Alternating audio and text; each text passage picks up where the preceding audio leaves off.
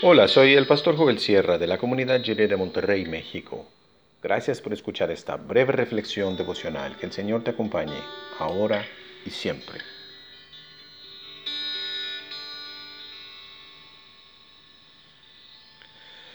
De justicia a justicia.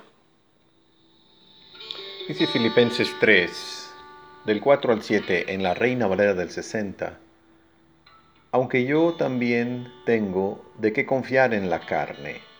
Si alguno piensa que tiene de qué confiar en la carne, yo más, circuncidado al octavo día del linaje de Israel, de la tribu de Benjamín, hebreo de hebreos, en cuanto a la ley, fariseo, en cuanto a celo, perseguidor de la iglesia, en cuanto a la justicia que es en la ley, irreprensible pero cuantas cosas eran para mi ganancia, las he estimado como pérdida por amor de Cristo.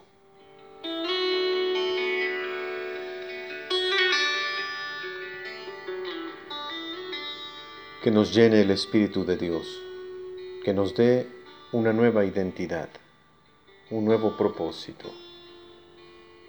Que la vida nueva del Espíritu brote en nuestro interior esta vida nueva no la generamos nosotros, viene de Jesucristo, de su justicia, es decir, de su carácter recto y justo. Por eso oramos con esta seguridad. Sabemos que Dios nos ama. Cristo conmigo, Cristo frente a mí, Cristo atrás de mí, Cristo en mí.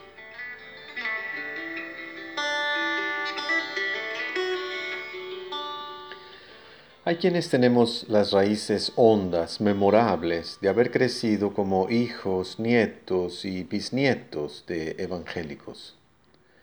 Fuimos formados por las comisiones de educación cristiana de las iglesias, que tenían programas para la memorización de textos bíblicos y el desarrollo en la doctrina de la iglesia.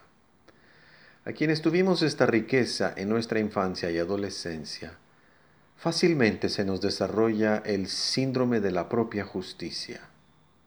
En apariencia, todo parece perfecto en nuestra vida. Tuvimos asistencia perfecta a la escuela dominical. Cantamos en el coro y fuimos líderes muy activos del grupo de jóvenes. Es bueno tener esas raíces y hay mucho que agradecer.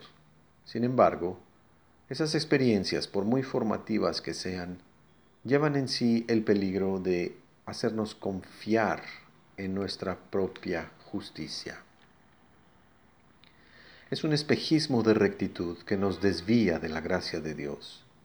Caemos en el error de pensar que no necesitamos a nadie, mucho menos al Señor Jesús, porque lo sabemos todo y hemos sido tan buenos. Esa es la justicia según la ley. Sin embargo, lo que nos da la salvación es la justicia de Jesucristo. En este texto de Filipenses, el apóstol Pablo hace una lista de su justicia religiosa, de la formación que ha recibido, proviene del tipo de familia correcta.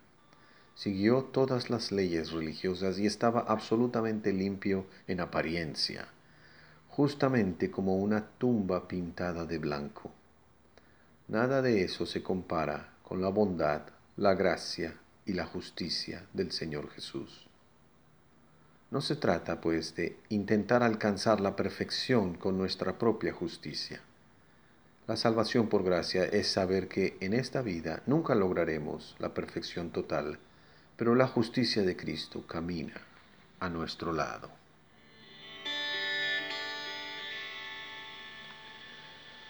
Oremos.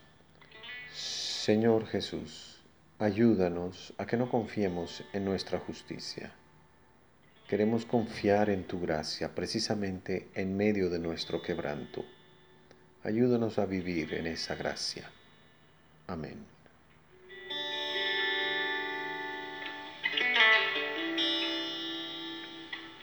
Por su gracia, Dios nos ha dado su palabra como advertencias y señalamientos a lo largo del camino. Por eso conocemos la alegría verdadera que hay en la bendición de Dios.